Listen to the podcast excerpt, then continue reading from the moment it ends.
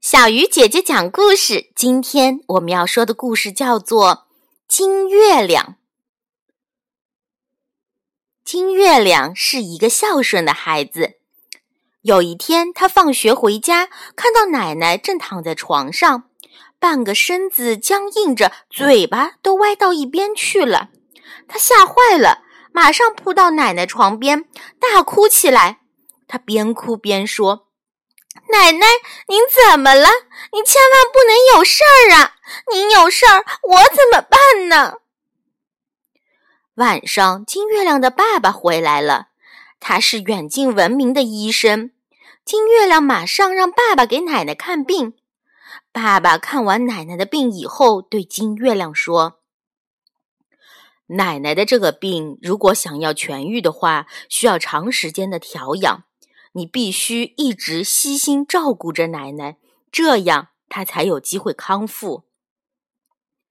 金月亮从小就失去了妈妈，爸爸的工作又一直非常的忙，从小到大都是奶奶一个人辛辛苦苦的在照顾他。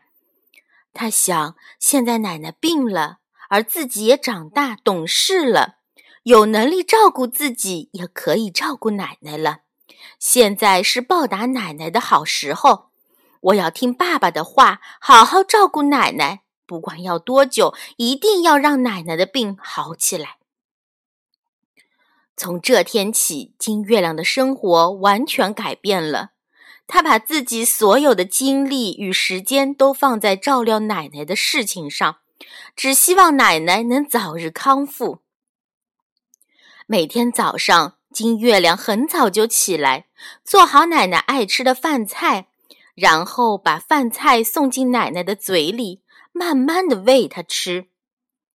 每天都会给奶奶洗脸、洗手、洗头、梳头。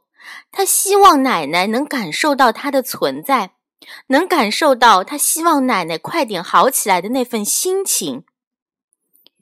金月亮就这样每天都重复着做这些事情，不辞辛劳，无怨无悔，丝毫不敢偷懒。日子一天又一天过去，奶奶渐渐好起来了。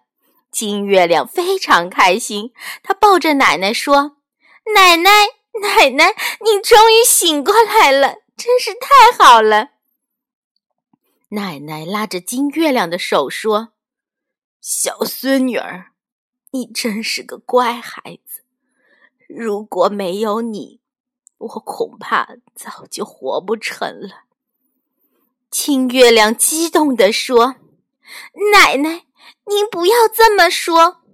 如果不是您从小含辛茹苦的把我拉扯大，我现在能长这么好吗？”半年过去了，奶奶的病痊愈了，金月亮也成了一个乖巧懂事的大孩子了。今天这个故事告诉我们，每个人都应该怀有一颗感恩的心，不管是对最亲的父母亲人，还是那些曾经帮助过你的人。亲爱的小朋友。你从这个故事里又学到了什么呢？好了，小鱼姐姐讲故事，今天就到这里了，我们明天继续。